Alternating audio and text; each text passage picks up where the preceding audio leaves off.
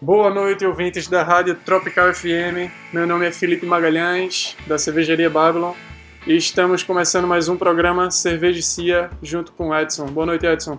Boa noite, ouvintes da Tropical FM. Boa noite, Felipe. Hoje uma noite mais do que especial, a sala cheia, cheia de convidados, gravando num lugar diferente. Hoje a gente está dentro do CAF. Aqui é, é arretado. Gravando mais um programa. E aí vamos à apresentação agora dos convidados, né? A gente tá cheio de gente hoje aqui. Tá... Começando pelo anfitrião aqui, né? O anfitrião. Eu de Santana. Santana. Eudes é jornalista, fotógrafo, mestre de torra, sócio do CAF. Eu vou passar meia hora aqui falando o currículo desse rapaz. Boa noite, Eudes. Boa noite, gente. Boa noite, ouvintes. É, também do meu lado está o Felipe Xavier, barista, especialista em cold brew, é um dos caras que trabalhou com, conosco e trabalha conosco no desenvolvimento da CAF, com, com a extração do café a frio. Daqui a pouco ele vai falar um pouquinho. Boa noite, Felipe. E aí, gente, boa noite, boa noite a todo mundo. E também para completar o time, a mesa aqui, Júnior WM, mixologista, consultor em bebidas e serviços para bares. É isso, Júnior? Drinks, Drinks. Isso mesmo. Quer beber? Fala comigo. Boa noite, ouvintes. Pronto, então vamos. Sejam todos bem-vindos aí. Vamos começar mais um Cervejicia, certo? E aí vamos começar um pouquinho a conversar com o Júnior agora, falar de mixologia. Júnior, explica pra gente, é, começar o programa explicando o que é mixologia propriamente dita, como é que funciona o teu trabalho. Explica isso pra gente um pouquinho, por favor.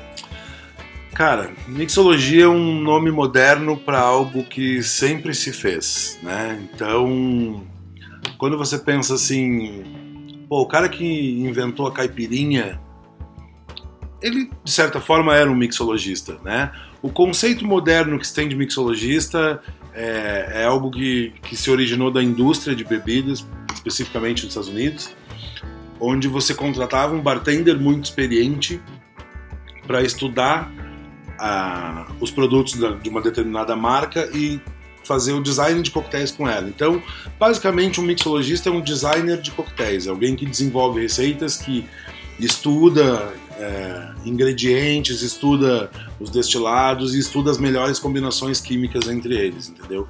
Mas no final das contas, fundamentalmente, eu sou bartender há 22 anos. Eu Massa. costumo dizer.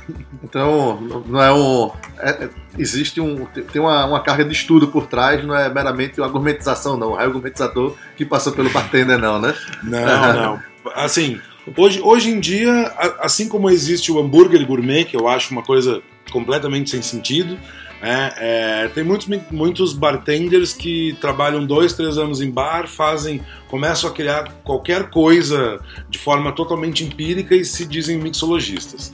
É, e é por isso que eu até não gosto muito de usar essa palavra, eu prefiro dizer que eu sou consultor de bares e que eu desenvolvo programas de coquetéis, exatamente porque acabou se falando tanto dessa palavra que ela ficou ficou muito comum, mas o trabalho, quando, quando você faz de forma séria, de forma consistente, você realmente é, tem que fazer procurar investigação química. Então, por exemplo, eu recebo relatórios de universidades que têm vários cursos ligados à gastronomia, é, engenharia de alimentos, com assim é, papers, leio muito paper científico de química mesmo para saber, por exemplo, por que, que manga combina tão bem com cerveja stout? É, isso, isso, é uma coisa que empiricamente você não, você não tem a coragem de ousar esse tipo de combinação. Então, quando você tem um embasamento científico para isso, você ousa com muito mais, uhum. com muito mais é, certeza de que vai dar certo. E infelizmente no Brasil são poucas as pessoas ainda que vamos dizer que são poucos os meus colegas de trabalho que, que trabalham dessa forma. Assim, até porque o nosso, o nosso cliente no Brasil também não está muito muito educado nesse sentido de, de entender mais de coquetelaria, de nem de beber coquetéis. Eu já, eu já fui em vários bares que os donos do bar queriam implementar programas de coquetéis e eles não eram bebedores de coquetéis, não tinham o costume de beber coquetel. Tipo, ah, eu, puta, eu tomo uma caipirinha no churrasco, eu tomo uma pinha colada quando eu vou no Caribe. Tá, mas e aí? Você quer ter um, vender um produto que você não conhece.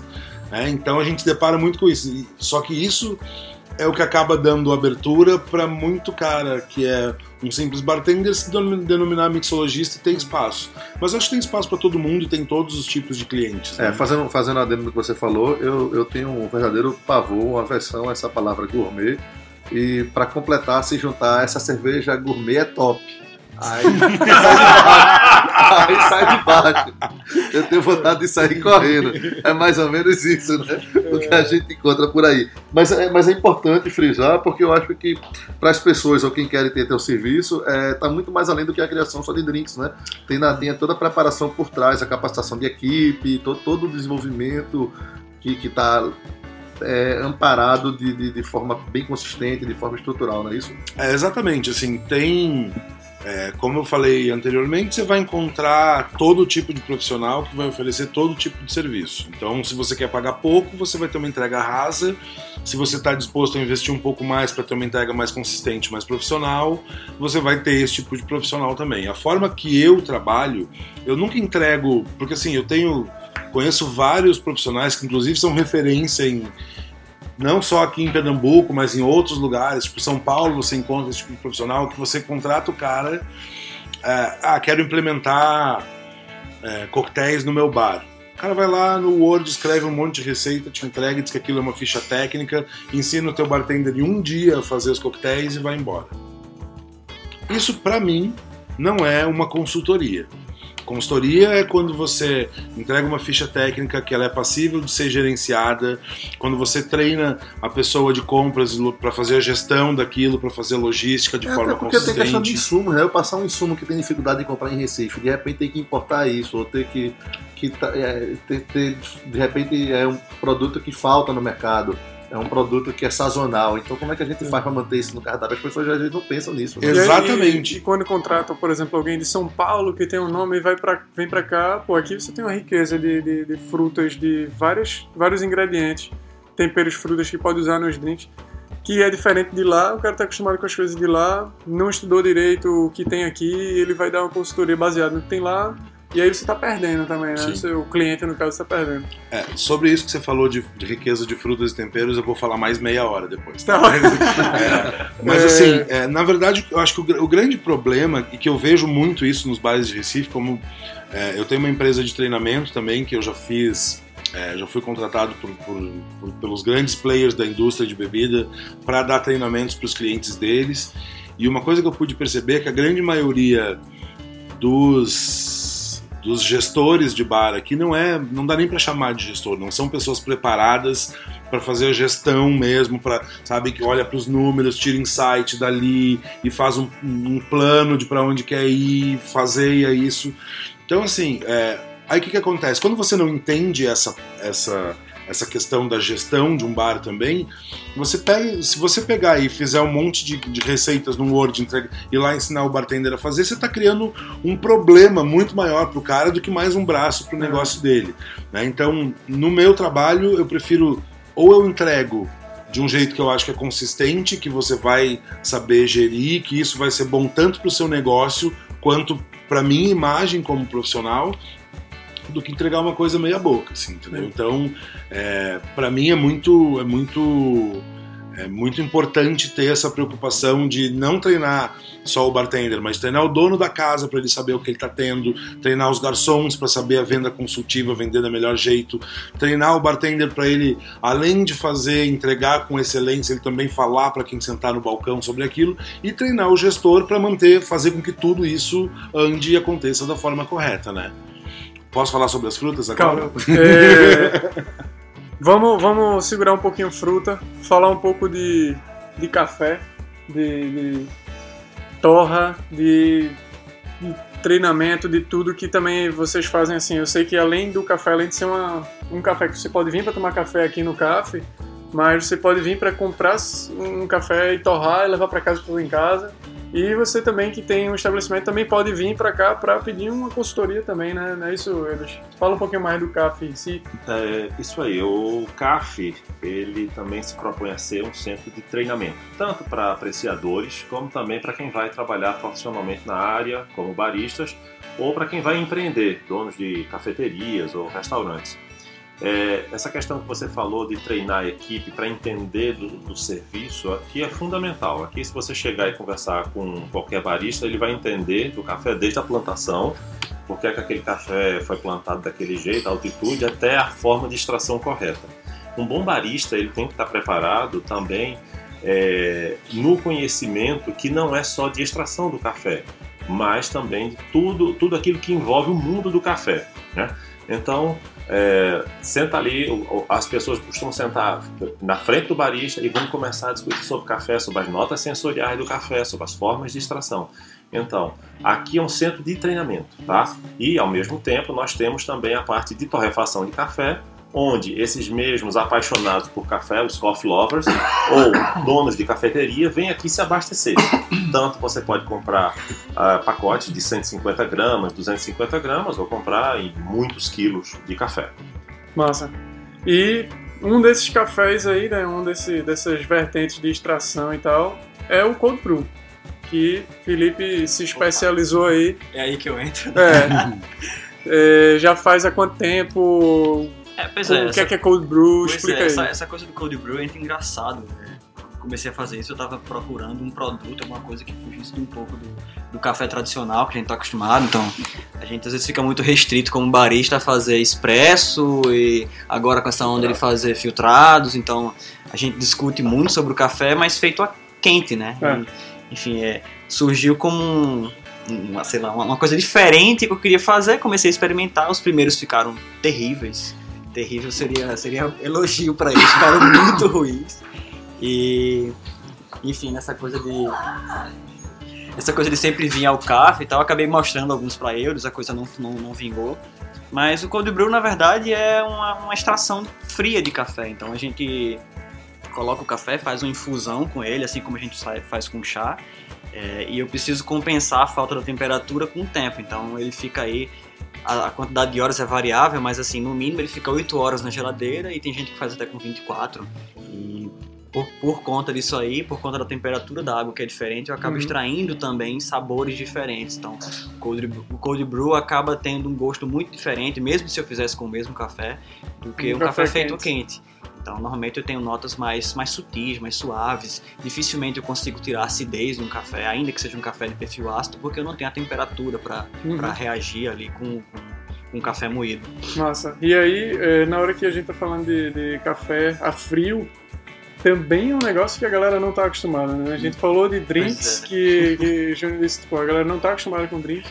Total. Falando em cold brew também, não é, a galera não tá acostumada a tomar café frio, né? E é frio mesmo, é gelado. É, é né? gelado. Pois é, o cold brew tem isso. Na verdade, a gente, dentro do mercado de café, a gente tem um mercado dentro do mercado, vou chamar assim. Então, gourmet no mercado do café, ainda bem que não é uma palavra tão ruim, porque é classificação, né? eu não sabia disso. Então a gente tem as classificações, né? Eu tenho tempo tradicional, superior, gourmet e especial, que são cafés de qualidade superior. Então, eles são bem melhores do que o café que a gente consegue comprar na maior parte das vezes no supermercado. Então, a gente já está num mercado que já pode ser considerado um mercado de nicho. É. Desses cafés que são mais caros, onde eu tenho que ter um barista para preparar da melhor maneira possível, para dar informações. E aí, dentro desse mercado de café, ainda tem os caras que gostam de café frio, é. gostam de experimentar cold brew, de eventualmente fazer algum drink com cold brew. O barista não é muito de fazer drink assim, então eu não vou nem entrar muito nesse tema, que a disputa é feia aqui. Mas aí, o, normalmente o cold brew é servido puro, com gelo, de preferência. Ele, ele mais gelado e mais interessante. E aí se prepara drinks também, então dá para colocar sirops, dá para colocar frutas no meio. Eu gosto de misturar com suco. Gosto de misturar com limão, com cachaça e bater, fica ótimo. Fica a dica aí do carnaval, é. fica legal. Mas é isso aí. É, é difícil você vender também para as pessoas, porque além de ser um café que já é diferentão, você de repente apresentar café frio pro cara é, é complicado. Você uhum. tem que tem que se garantir muito e tem que estar tá, assim confiante no produto que está fazendo. Mas já existe, uma, já, mas já existe uma, uma, tendência, acho que principalmente nos Estados Unidos, né? É, e que está chegando aqui agora. É, e a gente já começa a ver um, um crescimento sim, sim. relativo nesse mercado, né? nesse novo nicho, nesse novo mercado. Os né? Estados Unidos estão nadando de braçada é. na frente da gente. Eles tomam um cold brew como uma refri. Os caras têm fábricas lá de latado, então é absurdo. Você vê é. vídeo na internet e fica babando, assim, doido pra pegar alguns e experimentar. Eu não conhecia, eu não tinha tomado ainda. E aí foi até aquela história da, da feira lá que a gente tava junto no stand junto do café. E eu disse, meu irmão, toma aí, é massa, não sei o quê. tipo, eu não, eu não sou um cara de tomar café. Eu, sei, vou pra uma reunião numa, num café, numa cafeteria, e eu peço uma água com gás, tá ligado? É, É... Fala isso baixo aqui, que você faz heresia aqui dentro. Então, isso não. é, tipo, quando, quando eu peço é um cappuccino, alguma coisa que é doce e tal. Não, o café mesmo não, não curto. Mas o cold brew, bicho, quando eu tomei, eu fiz, porra, achei o meu café, saca? Então, como, como às vezes a gente brinca na cerveja que o cara diz que não gosta de cerveja, a gente diz, não, você não achou a sua cerveja ainda, porque tem, pô, mais de 150 estilos diferentes, o cara vai gostar de alguma, pô. Então, o café eu acho que tá, tem também essa, essa coisa assim, eu achei o meu, o meu é o cold brew mesmo. Quando ele tá misturado com cerveja, meu amigo. Aqui a gente tem uma, tem uma cliente, é, quando veio conhecer o CAF, e ela me confessou depois de, de algumas vindas aqui, ela disse assim, olha, eu não suporto café frio, mas aqui no CAF eu nunca tomei um café quente. muito bom. Isso é, isso é retado. Eu- E- Uma pergunta, rapidinho. O, aquele negócio, por exemplo, cerveja há algum tempo era beba gelada. Porque ela tinha tão poucas eh, características, tão poucas notas sensoriais, que quanto mais gelado, mais refrescante, você já não vai sentir gosto mesmo. O café quente, extraído quente, ele é por causa disso também ou, ou não tem nada a ver? Não, a questão da extração do café quente é por conta da extração do sabor dele, tá? Há- há- existe uma determinada temperatura, que a gente trabalha em torno de 93, 94 graus, onde você extrai aromas e sabores a partir dessa mistura que é feita, tá? É, no caso, essa é a temperatura padrão que a gente trabalha. Às vezes chega aqui cliente querendo café fervendo praticamente a 100 graus. Isso é um erro, que é feita a cerveja estupidamente gelada. Porque no Uhum. final das contas você não vai estar sentindo gosto de muita coisa e também é, você vai estar queimando o seu café no final das contas. Sim. Então é, não é aconselhável você é, extrapolar essa temperatura, extrapolar essa temperatura para você consumir o café. E evidentemente o café com notas sensoriais mais delicadas, você vai ter que até talvez esperar até baixar um pouco mais a temperatura. Porque o café aqui, por exemplo, quando ele fica frio ou a temperatura ambiente, digamos assim, ele fica mais doce, devido às características do tipo de torra que a gente faz aqui é, com os grãos. Nossa. Beleza, então eu não preciso ter preconceito quando vê o cara dizendo, pô, esse café tá muito frio, assim, É, não. frio. hum, É, tá na verdade, a gente, fala, a quente, gente né? fala 92, 94, até 98 graus, mas é, extra- é a temperatura de extração, né? Aham. Quando ele cai ali na xícara, ele não tá mais nessa temperatura. Não, lógico. E ao contrário do gelado, que a gente até bebe uma coisa, uma cerveja muito gelada, um café a 90 graus, Não, você não consegue colocar na boca, você vai Uhum. cuspir. E é engraçado que algumas notas, depois que você faz o café, ele vai estar, sei lá, uns 80 graus, você já vai ter dificuldade de tomar, mas ele vai esfriando, ele vai mudando o gosto. Algumas coisas começam a aparecer em temperaturas mais frias, mesmo ele extraído a quente, que você não tinha lá quando você tinha acabado de fazer. Então, Hum, é tanto que massa. quando a gente vai fazer prova de café aqui, que eventualmente a gente faz um café filtrado, aqui em qualquer outro lugar, você sempre prova três vezes. Então você prova assim que você Entendi. fez, dá um tempinho, uma temperatura mediana, assim, na- tudo empiricamente, sabe? Sim, e sim. no final você toma ele frio, temperatura ambiente. E o gosto é diferente no- nos três momentos. Na verdade, o que acontece com as papilas gustativas é que são extremidades de temperatura, seja ela quente ou frio. Qualquer extremidade de temperatura vai fazer com que tua percepção sensorial seja bloqueada, né? Sim, sim. Ela adormeça, quente ou fria. Nos drinks, como é que trabalha essa questão da, da, da percepção sensorial? Porque na maior parte das vezes é, a gente está acostumado a drinks gelados ou aqueles shots que, é, para mim, é, talvez culturalmente, sejam só para embebedar. Aqueles que pegam um foguinho lá e o cara vira de vez e, e acabou. É, vocês trabalham ou tem alguma forma de beber essa bebida de repente com foguinho, temperatura elevada, para ter uma percepção sensorial disso? Existe algo semelhante algum trabalho em cima disso? Como é que Com acontece certeza. Assim, é, não é muito comum, principalmente no Brasil, porque a gente está falando de um lugar, um país que, em sua grande maioria, de extensão territorial é quente. Mas, por exemplo, é, nos Estados Unidos é muito comum você tomar hot toddy, que é um coquetel feito que- com água quente. É, quando a gente pensa assim, então, por exemplo, é, o cara que escreveu o primeiro livro de coquetelaria da história, o Jerry Thomas, foi em 1862, a imagem mais clássica que tem dele é, segurando duas canecas, uma em cima e uma embaixo, assim, e uma língua de fogo no meio. É um coquetel que se chama Blue Blazer, porque naquela época não existia gelo. Então, os coquetéis basicamente tinham que ser quentes, né? Tipo, porque assim, ou você vai para temperatura ambiente, ou você vai fazer um negócio quente para ter outro tipo de, de percepção. Então, assim, é, o que, que acontece com o shot? É, aqui no Brasil, a gente toma muito shot temperatura ambiente ou raramente as pessoas fazem isso, mas deveriam fazer mais que é botar a garrafa na geladeira e tomar gelado. Então, por exemplo, você acha que no, no México o mexicano toma shot de tequila quente? Puta, você vai para a cidade de, de Jalisco, por exemplo, é um calor insuportável de 40, 42 graus no pé de um, no pé de um, de um, de um vulcão. Então, cara, não faz sentido você tomar tequila quente num, num lugar quente, entendeu? É, e essa, esse lance de, por exemplo, os shots com, com foguinho, etc. É, eu, primeiro, assim, eu acho que tudo que você põe num copo para fazer parte de um, de, de um coquetel, ele tem que fazer sentido tá ali. Entendeu? Então, assim, se o sentido do fogo é só pra pessoa lembrar, tipo, ah, tinha foguinho, eu quero aquele coquetel com foguinho, não tem sentido nenhum.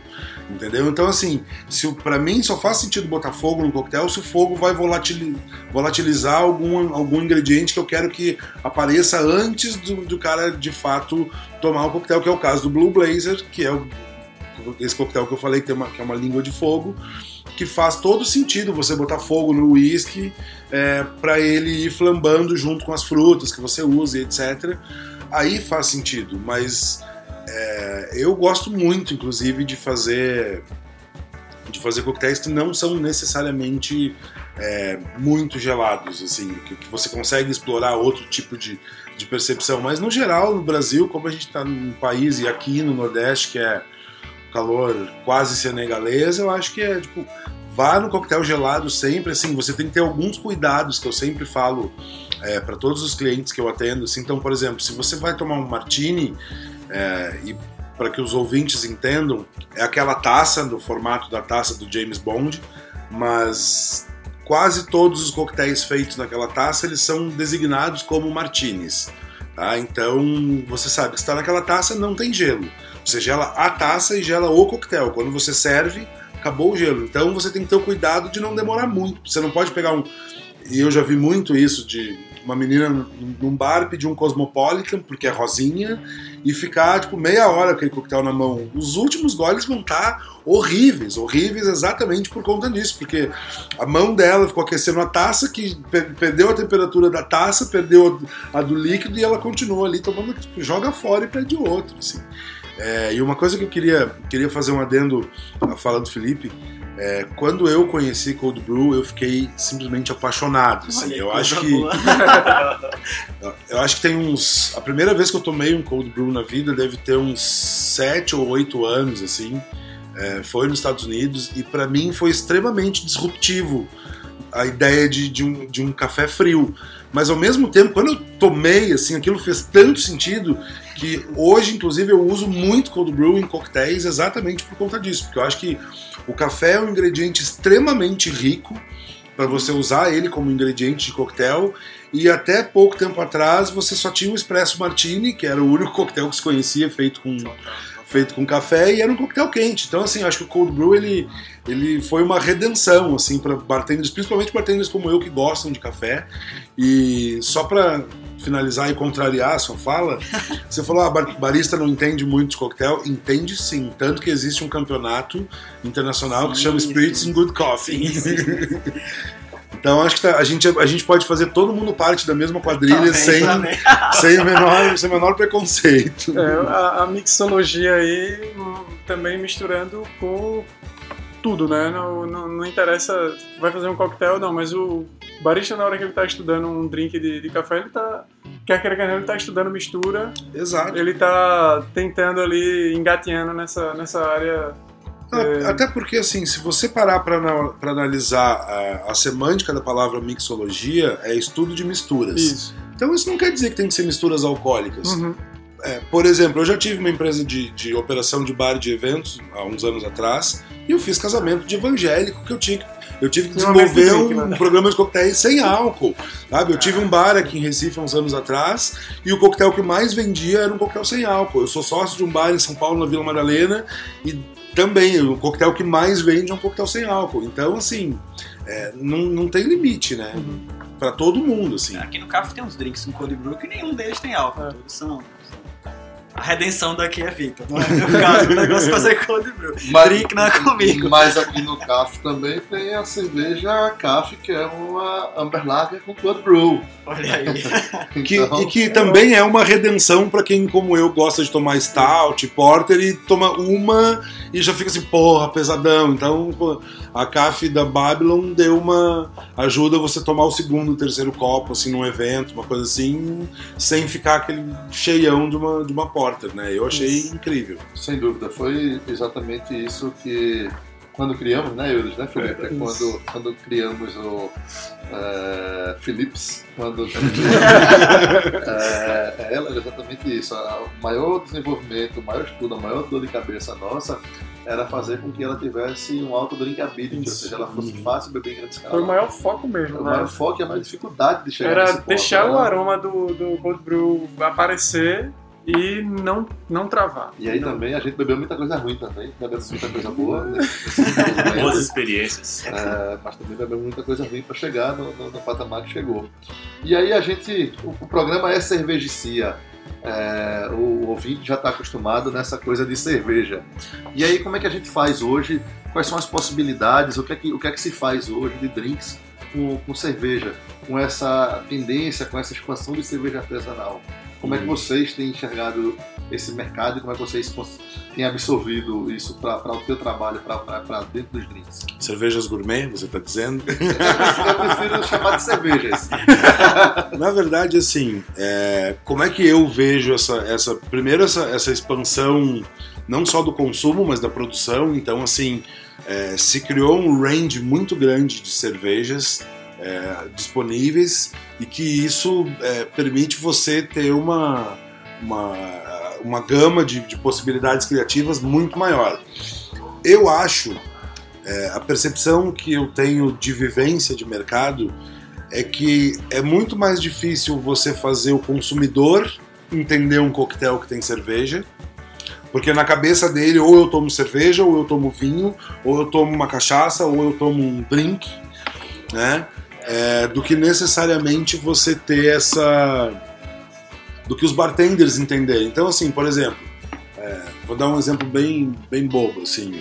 Pô, cerveja é um, é um líquido que você bebe gelado, na maioria das vezes, né? gaseificado, tem uma, uma infinidade de notas aromáticas, então você pode usar ela facilmente como um drink, como um, um mixer para finalizar um drink. Então, por exemplo, eu já tive essa experiência de fazer num evento há uns, há uns tempos atrás, eu fiz um French 75, que é um drink que é feito com gin, suco de limão siciliano, xarope de açúcar, e você finaliza ele com champanhe, e eu finalizei com uma IPA. E ficou incrível, incrível, porque se você parar para pensar, é, todo destilado foi um vinho ou foi uma cerveja.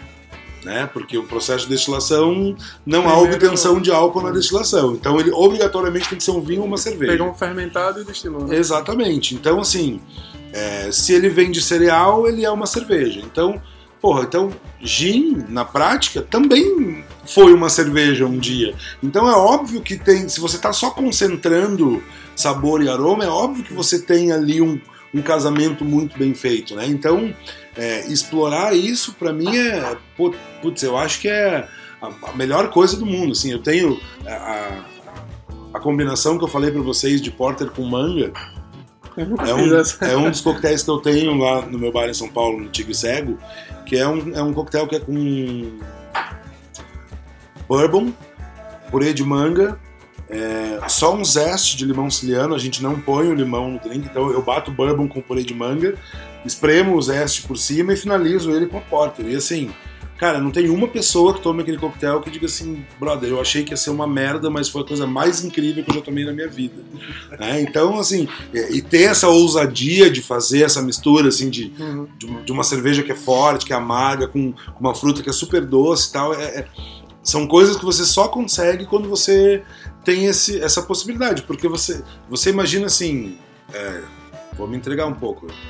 Mas você imagina 15 anos atrás, você. Que cervejas você tinha disponíveis no Você- Brasil para Com, com Pra 18, fazer. 20 anos fazendo aquela. aquela- né? Não, assim, você não tinha esse tipo de cerveja, Não, é- uma é- complexidade tinha, aromática, uma qualidade de ingrediente que você tem hoje, entendeu? Eu acho que há 6, 7 anos já não tinha, imagina 15. É. Mas é. É. desde essa época que eu já queria fazer coquetéis com cerveja. É, é, tá. Eu gostei quando tu falasse que todo destilado um dia foi vinho ou foi cerveja, porque no programa anterior, quem escutou, a gente trouxe Gilberto Freire Neto, que Uhum. é, ele é, é do. IBRAC, da PAD. Falou de cachaça, ele, ele tá dentro. E o nome do fermentado de cana-de-açúcar, antes de ser destilado virar cachaça, é vinho de cana. Exatamente. Aí eu achei arretado quando tu falasse ou é vinho ou é cerveja, de fato. E a gente provocou muito Gil- Gilberto no, é. no Um abraço pra programa- Gilberto aí. no, no- no programa passado, exatamente falando sobre essa correlação e, e essa coisa da, da cachaça marginalizada É. e, e da cerveja em conjunto. Que aí eu até usei o termo a cerveja para lavar, e ele dizendo que é perfeito, que combina, porque o, o volume de água hidrata, que tem né? na, na- na cerveja, a cerveja hidrata, Sim, a sim. cerveja está intrinsecamente ligado como alimento desde a, dos primórdios, né? Quando 8 mil anos antes de Cristo, quando a cerveja virou bebida, né? Então tá, tá, tá muito intrínseco isso nessa questão alimentar que a gente só está descobrindo agora, né? Exatamente. seja, Tem, tem uma coisa muito legal nos Estados Unidos, é, que é uma forma de beber que se chama Boilermaker. Boilermaker é vo- você, traduzindo é, de- a grosso modo, Boilermaker é, é um fervedor, vamos dizer assim. Qual é o costume? Quando você pede um Boilermaker, você vai num bar, você pede, eu quero um, um shot do destilado tal e uma cerveja tal. Aí você toma um, um gole do shot para aquecer e a cerveja para para dar gelada e aí a ideia tipo do boilermaker é que vai produzir um vapor dentro de você mas na real é para dar essa lavada mesmo para a cerveja dar uma aliviada na queimação do, do destilado né Do drink. Pois é, e aí é, também tem uma questão que é o seguinte. A gente vai entrar daqui a pouquinho no. Ou então a gente pode entrar logo é, na questão dos, dos drinks aí do que você falou. De frutas, temperos.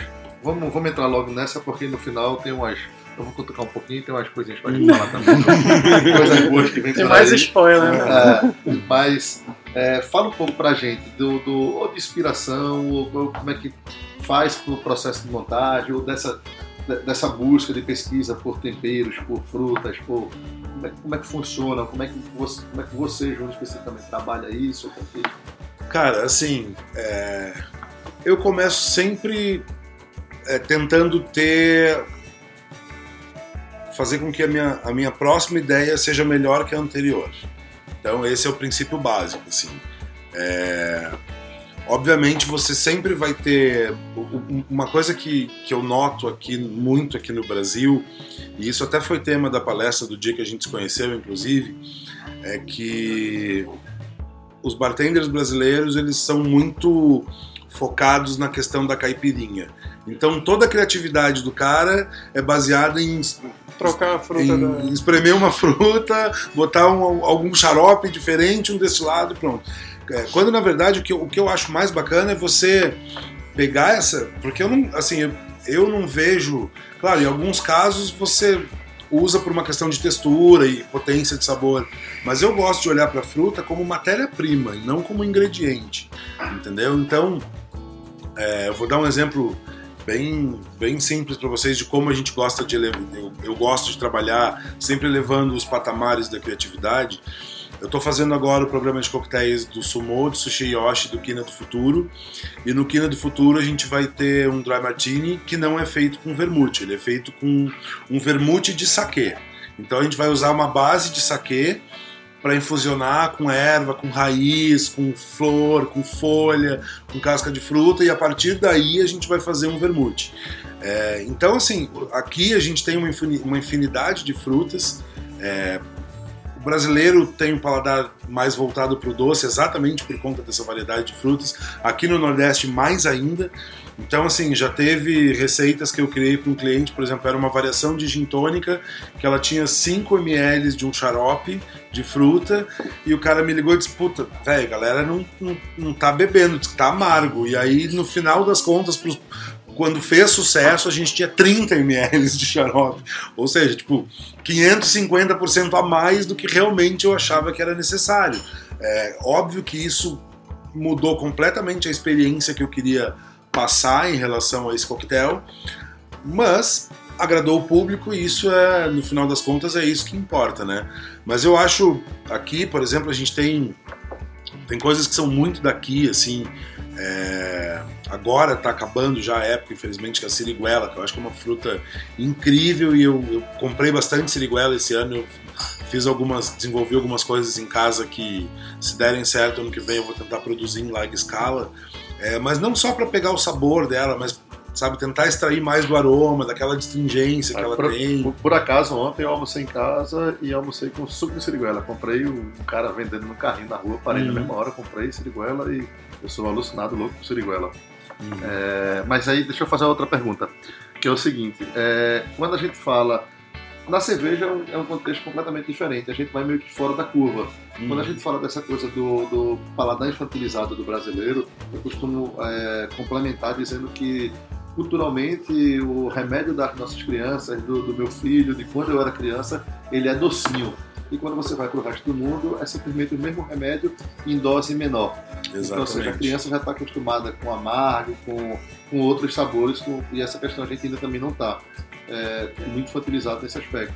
Mas é uma curva diferente com a cerveja. A IPA veio para desmistificar Exatamente. isso, para mostrar. E é, e é, engraçado como no drink ou como no café é, ainda está atrasado, né? Como a gente ainda não consegue perceber. É... Eu acho assim, é, em relação à cerveja, o que funciona muito bem para coquetel funciona exatamente o oposto para cerveja. Então, por exemplo, é, eu já ouvi de muitas pessoas que uma das coisas mais bizarras que elas já viram na vida eram aquelas cervejas de fruta, tipo Fudesse e tal, e são cervejas boas, né? Mas só para só pra com, complementar a questão que você falou do, do, paladar infantilizado, acho que não é infantilizado, é infantilizado pra gente. Por quê? É, nós, no Brasil, a gente tem uma característica diferente de boa parte do mundo, foi o seguinte, vamos voltar lá atrás na nossa história. A gente foi a maior potência produtora de açúcar no período colonial. Então, assim, o açúcar era muito abundante pra gente, nunca foi na Europa. Sim, né? então, então, o paladar do europeu nunca vai ser doce porque eles não têm a mesma quantidade de frutas e, e tanto, tanta, tanto açúcar disponível como a gente teve. Então, é, eu não acho que é ruim o paladar do brasileiro ser doce. É uma questão de, de adaptação, porque de fato é, isso tem essa característica tem uma influência histórica e geográfica no, no que a gente tem. Não, sem dúvida. Mas é, mas é, a gente começa a observar essa mudança de, de, de, de percepção, mudança de hábito das pessoas, né? É, tanto que assim, se você for, a maioria dos bares de São Paulo, hoje, dos grandes bares de São Paulo, inclusive tem três bares de São Paulo que estão que, que entraram na lista dos 100 melhores do mundo esse ano. Né? E fico muito feliz porque eu votei nos três, eu faço parte do, do, grupo que escolhe, são 150 pessoas que escolhem os 100 melhores bares do mundo e premiam os 50 e eu faço parte desse, dessa lista desses 150 que escolhem. Né? Mas se você for é, Astro, do Frank, no Guilhotina, você vai perceber que não tem coquetéis docinhos. E, e, tá, e muito pelo contrário, está crescendo muito a onda do Amaro no Brasil. Porque uns anos atrás você tinha Fernet Branca e um Denberg, que agora virou Brasilberg. Hoje você já tem Amaro Lucano, você já tem a 1882, que é a Argentina, vindo para o Brasil. Então você começa a ter é, uma oferta de, de produtos mais amargos exatamente porque o brasileiro está se abrindo mais para isso. Sem dúvida. E aí fala pra gente, é, mais um spoiler, mais uma, mais uma novidade. Fala pra gente aí que novidade é essa que Júnior, enquanto consultor, enquanto trabalho, vem com drinks exclusivos aí pro carnaval, pra Casa Babylon. Pois é, eu fiquei muito feliz com o convite que vocês me fizeram. É, ainda estou num período de desenvolvimento das receitas, mas é isso, a gente vai unir o que a Babylon e o CAF têm de melhor e as, algumas das melhores cachaças de Pernambuco. Vamos pegar coisas locais, como, como você mesmo diz, beba melhor, beba local. E vamos, vamos criar drinks para, assim, acho que tem Fazer o estudo dessas misturas aí. é, não, e assim, acho que o carnaval é um momento que você. As pessoas estão dispostas a tudo, né? De catuaba, uísque 12 anos. Então, assim, com certeza a gente vai conseguir criar coisas é, bacanas, oferecer uma experiência diferenciada com produtos bons. Né? Eu não espero que as pessoas vão tomar mais coquetéis do que cerveja, mas a gente vai tentar fazer com que desperte a curiosidade e que eu tenho certeza que muitas pessoas vão romper muitos paradigmas com que a gente vai apresentar a partir desse momento que elas estão no carnaval e vão dizer, puta, peraí, cachaça, cerveja, café, tudo misturado e, e dá certo e vira um coquetel e é bom e eu nunca tomei coquetel e tô gostando. Então a ideia é por aí, assim, eu acho que vai ser. Vamos tentar lançar uma tendência nova aí. Outro dia me perguntaram se pra gente não era ruim, como é que a gente via o mercado, ou como se fizesse um comparativo com o mercado da cerveja concorrente do vinho ou do gin, que agora é uma febre nacional. É, que é como se tivesse. É, o- é o momento do gin hoje, é o momento da cerveja artesanal há dois anos atrás, né? O gin está sendo descoberto pelas pessoas. Sim. E aí perguntaram como concorrência. Aí eu disse, eu não, eu não enxergo como concorrência. Eu enxergo como um suporte do outro, um agregando ao outro. Eu acho que termina fazendo com que ambos. Porque no final das contas as pessoas estão melhorando o paladar, estão bebendo coisas melhores. Então no final das contas eu acho que termina com que todos os, os setores, seja o café, seja a cerveja, seja o gin, ou a cachaça, termina melhorando o paladar, termina aquela história, é o trabalho de formiguinha que ambos vêm fazendo no seu setor, no, no seu trabalho. É o trabalho que outros Olivianos faz divinamente bem, Felipe, então, ou seja, você através do drink, e que é muito difícil esse trabalho quando a gente vai pro dia a dia na rua. Uhum. Todo mundo acha que é somente a gente só faz beber. É, vida. É como, é como dizem, tem um ditado em São Paulo que diz assim: você só olha para as pingas que eu tomo, mas não vê os tombos que eu levo. É, outro dia eu estava numa festa e ah, emprego de sonhos, emprego de sonhos. Eu disse: vocês não sabem quantas chão de fábrica eu já lavei, quantas barris eu carrego por semana.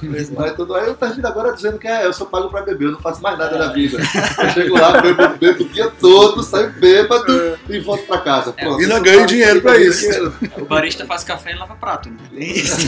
E não dorme à noite, hein? Pois é. Pois é, eu pelo menos durmo bêbado, né? Então, é, mas é isso. Então, assim, eu acho que é mais uma coisa bacana e eu acho que termina fazendo esse trabalho de formiguinha, né? Que termina fazendo com que mais pessoas conheçam. É, quando, quando a gente, assim, pelo menos no, na cerveja artesanal, tem esse manifesto do beba menos, beba melhor, saiba o que está bebendo, saiba o que está consumindo, beba local. E na hora que isso acontece, do gin e tal, de descobertas, tá, é justamente isso, você está aprendendo o que você está consumindo, não é simplesmente estar consumindo uma propaganda, está consumindo um, um comercial de que seja que está na mesa, seja que está na TV, é, seja que está na tela do seu celular. Você tá descobrindo, você tá querendo coisa nova, tá, tá estudando, tá dizendo, ah, isso eu gosto, isso eu não gosto. E não é simplesmente, ah, eu vi na propaganda essa cerveja, você toma porque você fica James Bond. E é é isso, isso. é muito do conceito que Edson vai querer me matar agora do que é gourmet, né? Mas começou assim, aí depois popularizou e ficou uma palavra sem sentido, é que nem track. Ficou top. É que nem. é que nem carro track. O que quer dizer track? Não faz ideia, qualquer coisa, botou um adesivo tá valendo. É, mas, é- mas o sentido é esse, é muito do que você. É que na verdade, atrás, na né? verdade, assim, o que, que acontece? Por que, que a gente, é, o Brasil passou por essa onda de gourmetização? Na verdade, isso veio com aquele, com aquele é, milagre econômico artificial que a gente viveu há uns anos atrás na economia brasileira. E com isso, mais pessoas tiveram acesso a crédito, começaram a querer comer melhor. Então, assim, não existe. Assim, por exemplo, se você pegar o exemplo que eu dei no começo de hambúrguer gourmet, nenhum hambúrguer pode ser gourmet, porque a origem do hambúrguer é você pegar as carnes que não servem para bife, moer para fazer um- uma nova forma de você consumir a para de carne, resto, nervo, etc. Então, não dá para você não pode fazer um hambúrguer gourmet, entendeu? Tipo, você, tá- você não vai pegar um bife wagyu e fazer um gourmet que você vai jogar um hambúrguer que você vai jogar ele fora, né? É, tem, tem um amigo que diz que fazer hambúrguer de picanha é um crime, né? Você É, e- e- faz um bife assa, bicho. né? Usa E na, e na verdade, assim, pra te ser bem sincero, eu duvido Que quem faça hambúrguer de picanha seja picanha dentro. Ou seja, não tem Com cometido. certeza. Assim, porque você pensa o seguinte, cara, custa, a picanha custa 70 pau o quilo de uma picanha boa, o hambúrguer que tem 200 gramas custa 20 reais. Oi? não faz muito sentido. Onde é que está a sua margem de lucro ali? Onde é que está a sua margem operacional? Entendeu? Então, né, mas tem, tem essa questão assim de, de que gourmetizou, porque quem não entende o que é de fato gourmet era quem estava tendo dinheiro para comer coisas diferentes. Então, assim, a forma de dizer que a pastelaria do Zé não era igual à pastelaria gourmet do, do shopping era chamar ela de gourmet, entendeu? Mas o pastel é o mesmo, no fim das contas, ela só é mais bonitinha, com design mais acabado, e por isso ela se tornou gourmet para pegar um público novo. E, e fala pra gente um pouquinho é, sobre essa questão do gin, essa, Uhum. essa febre toda que eu falei, que eu acho engraçado é que é mais ou menos uma cerveja artesanal. No meu modo de ver, é, não existe propaganda em televisão e, e- e eu acho que esse trabalho é de formiguinha, disseminando Uhum. a cultura e Uhum. vai expandindo e vai expandindo. E o, o que é que a gente está vivenciando hoje? O que é esse mundo do gin? O que é esse gin tão falado e tão mostrado hoje em todo canto? Então, Edson, tem uma coisa que eu, que eu sempre eu sempre falo em todos os seminários que eu apresento e tal, é que a, a história, quando ela muda, ela muda dialeticamente. Então, assim, ah, a gente está na onda do gin. Oi? O gin foi inventado no século XVII. É, aí, assim, ele teve o seu auge. é, E o gin ele tem uma história muito louca, porque quando ele foi inventado ele era remédio, né? porque o óleo essencial de zimbro, que é o que torna o gin diferente de uma vodka, por exemplo, porque basicamente o gin é um álcool neutro de cereais e agora aqui no Brasil a gente tem gin sendo produzidos com cachaça, com álcool de, cacha, álcool de cana, é, mas em essência o que torna o gin gin é exatamente a, essa, esse óleo essencial de zimbro que na época, quando ele foi inventado na Holanda pelo Dr. Silvius, aquilo era um era o, o, o óleo essencial de zimbro ele tem a propriedade de estimular o teu sistema imunológico. Então ele era um remédio. Né? Aí vamos encurtar um pouquinho da história.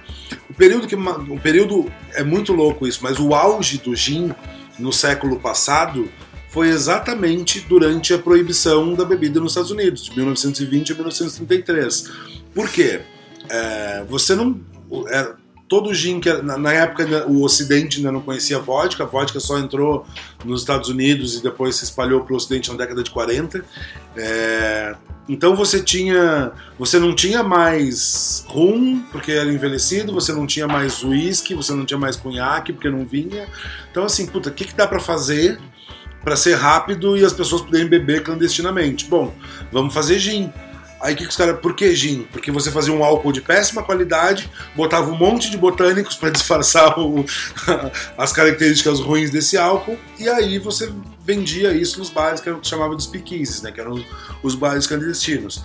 Então, assim, e aí, por exemplo, a gente teve na década de 80 e 90 é, uma ascensão muito forte da vodka, que dominou o mercado mundial por anos. Depois, no- na última década, a gente teve as vodkas flavorizadas, que cresceram muito.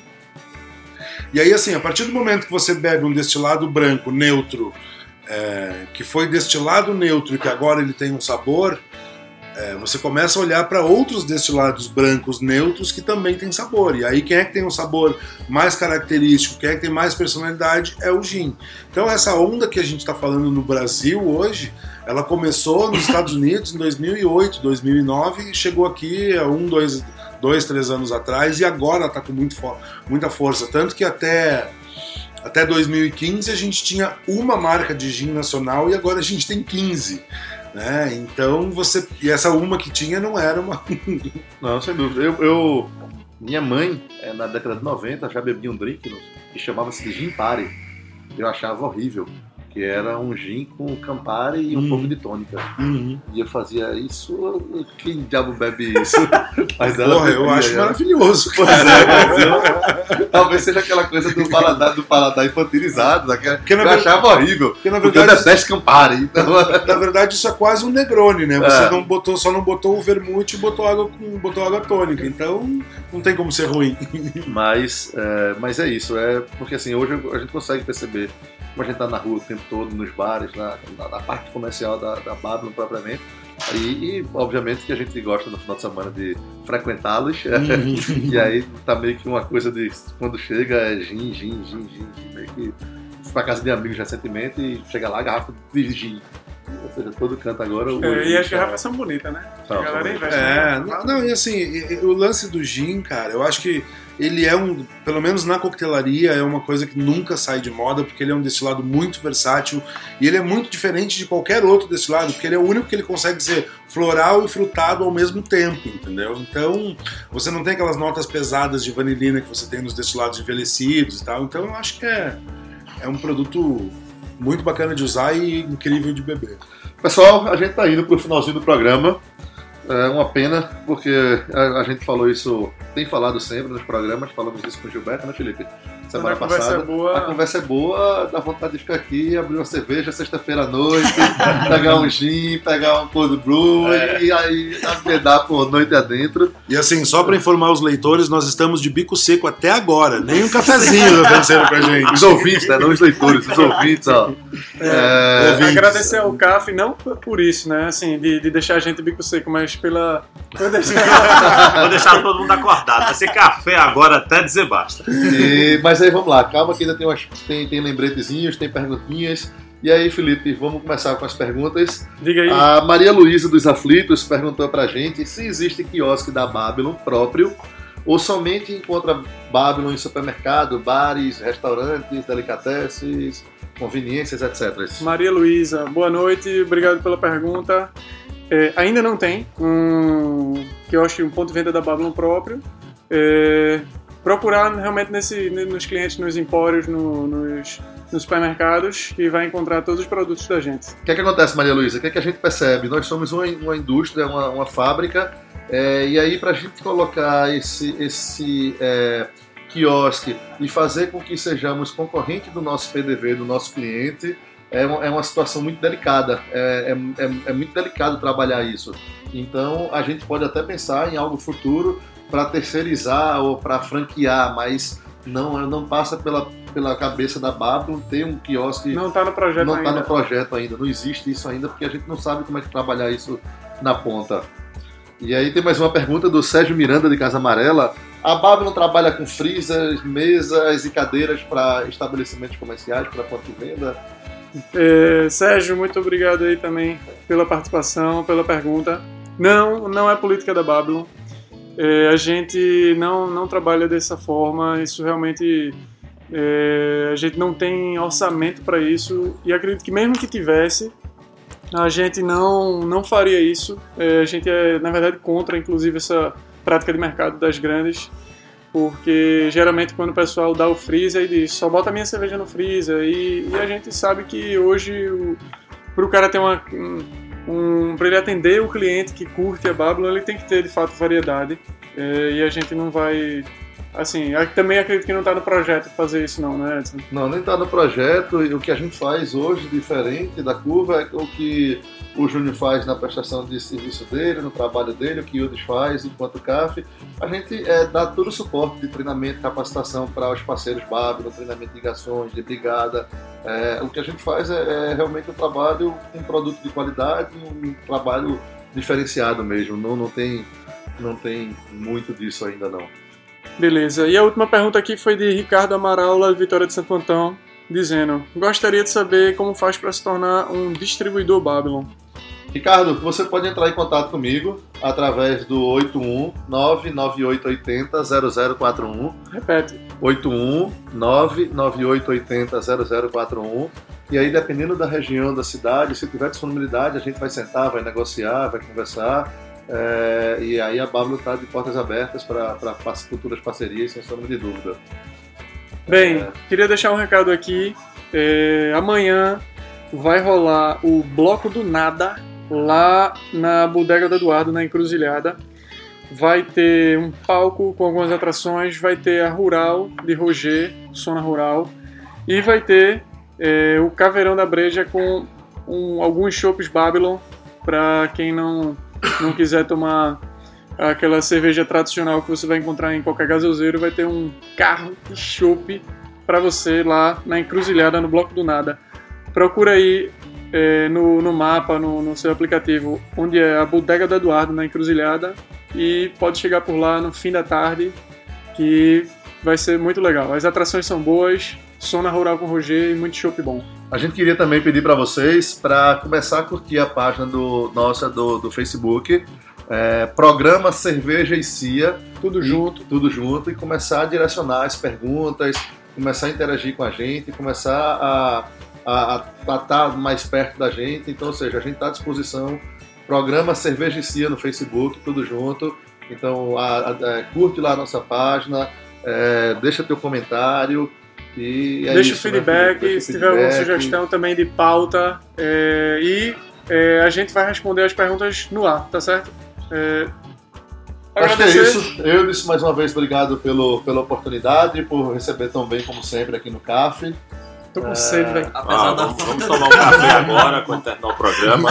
Nós é que agradecemos aí o, a- o convite, estar participando com vocês e convidando também a- aos ouvintes aí para conhecer aqui o CAF. Onde é que fica o CAF? O CAF fica aqui em Boa Viagem, na Conselheira Guiar, número 2178, é, próxima à padaria Diplomata. Tá? Nosso horário de funcionamento é das 13 às 20 horas, de segunda a sexta, e das 14 às 20 horas no sábado e domingo. Júnior, brigadão. Quero deixar teu contato, como é que o pessoal faz para te achar, para conversar, para falar de trabalho, como é que faz para... Bom, primeiro eu queria agradecer ao Eudes, ao Felipe, ao Felipe, a você, a Edson, ao CAF, A é, Tropical FM também. Tropical FM, a Babylon pelo convite. É, e quem quiser me achar pode seguir o meu Instagram, é Junior WM, W de whisky, M de margarita. É, tem meu site também, juniorwm.com.br, onde tem inclusive um link para fazer download do livro que eu lancei, que eu estou distribuindo de graça, que tem é um livro com 50 receitas de coquetéis com somente 5 destilados e ingredientes que você encontra na feira livre ou no supermercado do seu bairro. E, bom, esses são meus dois principais canais de contato, é meu Instagram e meu site, quem quiser me achar é por lá. E eu tô sempre à disposição, 24 horas. Felipe Xavier, alguma consideração final, algum contato, alguma coisa? Eu acho que esse café que a gente vai tomar sou eu que vou fazer, né? Pelo menos pra... Também. É, pois é, vai, vai sobrar, né? Eu queria agradecer também o convite, valeu a parceria com a Babylon aí, show de bola. Não tenho o que, não tenho que dizer de vocês, exceto que vocês pentelham por essa história de café, que eu acho um absurdo. Ah, gente, valeu pelo convite, foi muito proveitoso, eu aprendi mais do que eu, do que eu esperava. Mas é isso aí, vocês é, agradeço sempre. E é Felipe. Magalhães, obrigado. Até amanhã tu, até semana que vem. Esse cara enche o saco, vai todo dia. E Caramba. amanhã vamos tomar uma comigo lá na Bodega vamos, Eduardo. vamos lá amanhã. Apareçam lá. Pessoal, bom final de semana, boa noite a todos. Obrigado mais uma vez a Tropical, a todos vocês. E até semana que vem. Tchau!